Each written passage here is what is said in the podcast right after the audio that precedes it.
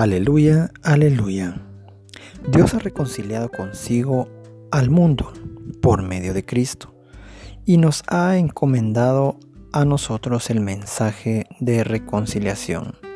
Aleluya, aleluya. Evangelio del día. Del Evangelio según San Mateo. En aquel tiempo, Jesús dijo a sus discípulos, si tu hermano comete un pecado, ve y amonéstalo a solas. Si te escucha, habrás salvado a tu hermano. Si no te hace caso, hazte acompañar de una o dos personas, para que todo lo que se diga conste por boca de dos o tres testigos. Pero si ni así te hace caso, díselo a la comunidad. Y si ni a la comunidad le hace caso, apártate de él como de un pagano o de un publicano.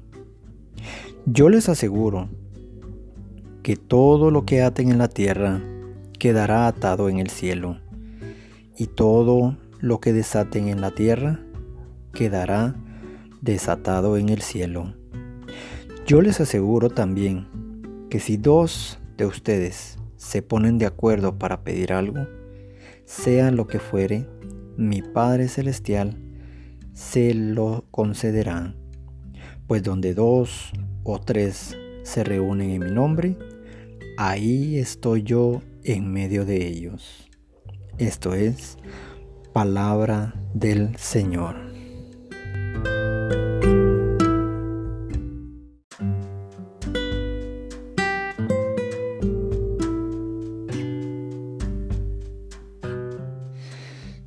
De acuerdo a este pasaje de la escritura, no podemos tomar la posición fácil para nosotros de decir, basta con que yo esté bien, basta con que yo esté tranquilo, basta con que no se metan conmigo y que los demás vean cómo le hacen. ¿sí? Es eh, de verdad obligación eh, del cristiano ver por el bien espiritual, físico y moral de los hermanos. No podemos ver que un hermano peca y nosotros quedarnos tan tranquilos. ¿verdad? No podemos ver que un hermano esté eh, caminando por el error, que se haya equivocado, que se haya desviado y nosotros simple y sencillamente pues no hacer nada al respecto por el simple hecho de no querer pues terminar cayendo mal, eh, por el hecho de que no ser criticados, por el hecho que nos digan, bueno, ¿y a usted qué le importa? Es mi vida y déjeme hacer lo que yo, lo que yo quiera con mi vida, o, o de alguna manera ese temor a estar a la confrontación, ¿no? Pero es que como deber cristiano, eh, debemos hacerle ver a aquel que se ha desviado que está en un error. Por eso la palabra dice que si alguien está pecando, que entonces se lo haga saber. Y que si éste se escucha, eh, pues habrá salvado a un hermano. Pero no solamente se queda ahí. Porque seguramente, por eso era que Jesús, eh, en su sabiduría, él ya sabía que esto no era tan fácil. Que el querer traer de nuevo a un hermano a la reflexión dentro de sí y ver que lo que está haciendo no está bien, pues definitivamente va a haber una cierta pelea, un cierto distanciamiento, una cierta confrontación. Por eso él dice, bueno, entonces, si no te hizo caso solo a ti, ve y busca a otros dos testigos más. ¿Sí? Y si no, pues entonces confróntalo con la comunidad. Y ya si no hace caso, pues definitivamente, aléjate de él eran reglas claras en las cuales pues el Señor eh, ya estaba poniendo desde antemano ante la comunidad. Pero no podemos eh, de verdad nosotros en ningún momento dejar que el hermano simplemente peque, se aleje, se vaya. Nosotros tan tranquilos porque nuestra obligación, como te decía, es hacerle ver su error. Para hacerlo, Recordemos la parábola de la basura en el ojo, pues en ella nos recuerda a Jesús la manera de corregir al hermano. Es siempre con gran amor y con mucho cuidado. Cuando nosotros queremos retirar de su ojo una basurita, debemos buscar el momento y las palabras adecuadas. Eso es muy importante. Porque no puedes únicamente como, no sé si a ti te ha sucedido que hay un momento en el que vas en un bus, bueno, ahora pues con todo esto de la pandemia pues no hay transporte público, pero recuerdo que va uno en el transporte público y en ese momento se subía más de alguien a, predicar, ¿no? Pero me, me impacta esto porque cuando se subían a predicar pues era patada al pecho, pues. O sea, no había en ningún momento eh, una palabra adecuada, un momento y una palabra con amor a fin de no lastimar a las personas que iban dentro del bus sino que te empiezan a decir idólatra, te empiezan a decir pecador, te empiezan a decir que te vas a ir al infierno. Y, eso es lo que el Señor nos hace ver en esa parábola de la basura en el ojo eh, del hermano.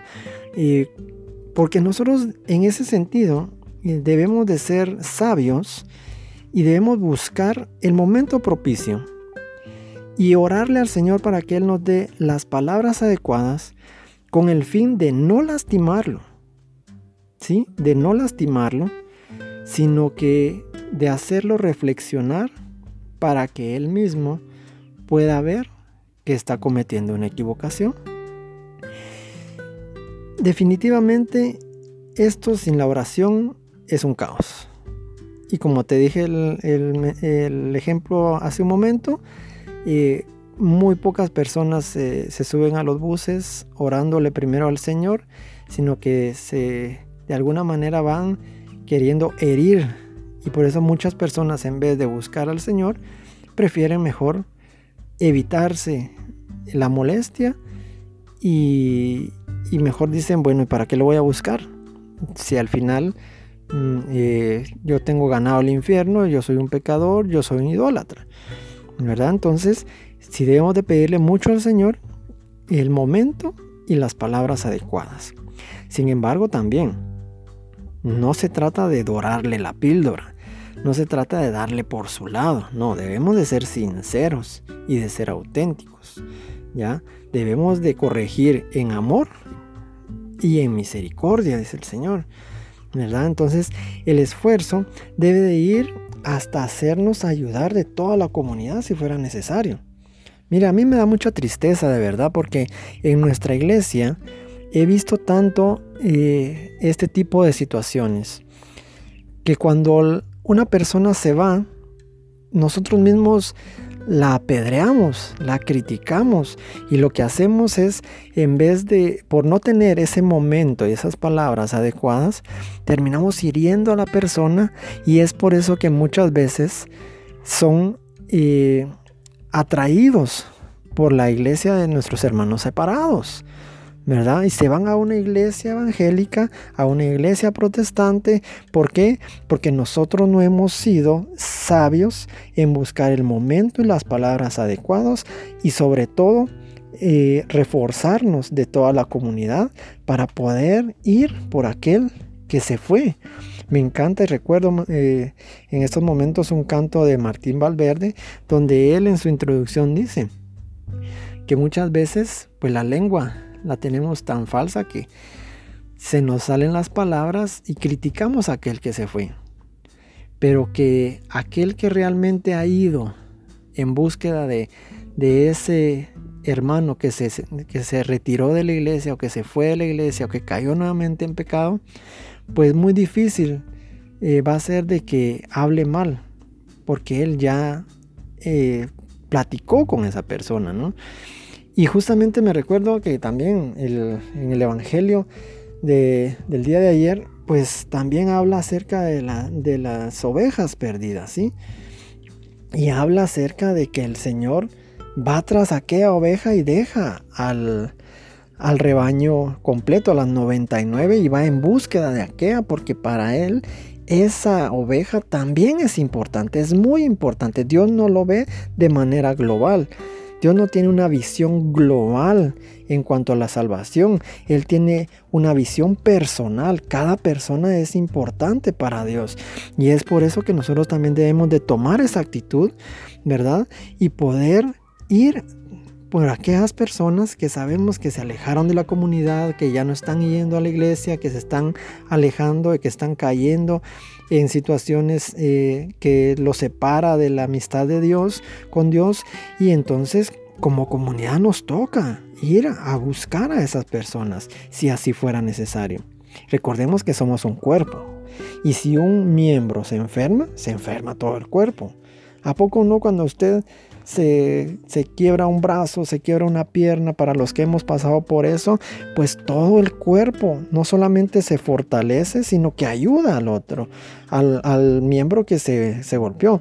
Recuerdo yo de que en una ocasión me quebré el pie y, y, cómo es eso de que la otra pierna agarró la fuerza para poder eh, andar en muleta y andar caminando sin darle el peso al pie que se había dañado. ¿Por qué? Porque todo el cuerpo reacciona en ayudar a esa parte que de una manera inconsciente, no sé si usted se ha dado cuenta de eso, pero todo el cuerpo reacciona y, y está ayudando y se fortalece para ayudar a esa parte del cuerpo que se terminó dañando. Pues de la misma manera, Recordemos, como le decía, somos un cuerpo.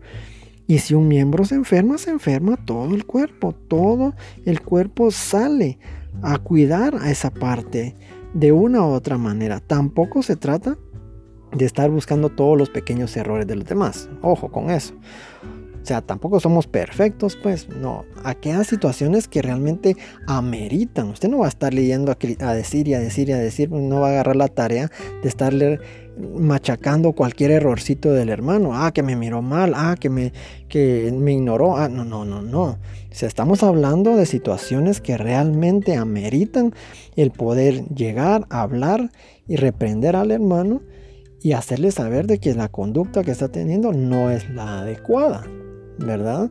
Y para eso poderlo ganar y no terminar sacándolo de la, de la misma iglesia o de la comunidad, ¿verdad?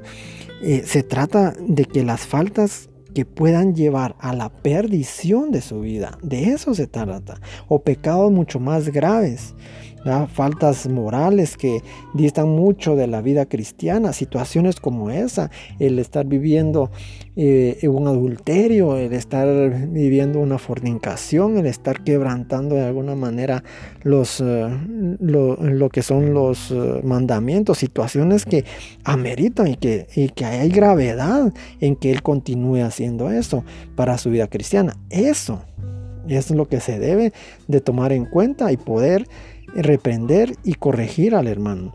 Por otro lado está también la invitación de ser receptivos a la corrección de los hermanos. O sea, no se trata de que usted ahora, como ya escuché lo que, lo que el Evangelio me dice, pues entonces yo voy a empezar a corregir a medio mundo. No. O sea, si usted va a empezar a corregir, y ojo, nuevamente hago la salvedad, a corregir por situaciones graves que pongan en peligro la salvación y la vida cristiana del hermano, pero también usted tiene que estar abierta. Usted debe estar abierto a la corrección de otros hermanos. No crea que solo usted va a estar llamada a corregir, ¿verdad?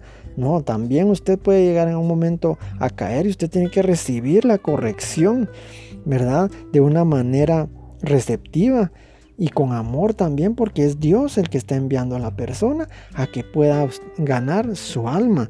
Dios nos ama como somos, ¿sí? Tal y como somos. Pero rechaza la idea de que dejemos de dejarnos en esa condición. O sea, Dios lo ama a usted como usted es. Pero en su condición, en la condición de, pecado, eso no lo, no lo admite el Señor. Entonces, Él busca cómo corregir eso porque quiere pulirlo como un diamante. Él quiere que seamos exactamente como es Jesús. Así que yo le invito que conforme nos está hablando la palabra el día de hoy, podamos ir tras por aquellas personas que se alejaron y estar abiertas a la corrección que Dios también tiene para nosotros. Padre de la Gloria, te damos gracias porque sabemos que tu palabra, Señor, ha sido clara, Señor, ha sido contundente y ha sido de una manera fácil de digerir, Señor, y sabemos lo que debemos de hacer a partir de ahora. Te pedimos, Padre, que nos des la sabiduría para tener ese momento y las palabras correctas para poder corregir a esos hermanos y darnos un corazón humilde, Señor, para poder recibir la corrección que tú tienes para nosotros, para que como cuerpo de Cristo podamos crecer y parecernos cada día más a ti. Te damos gracias, Padre, en el nombre poderoso de Jesús. Amén y amén. Te, te doy las gracias, mi querido hermano, y una vez más, que Dios te bendiga y nos miramos en una próxima. Bendiciones.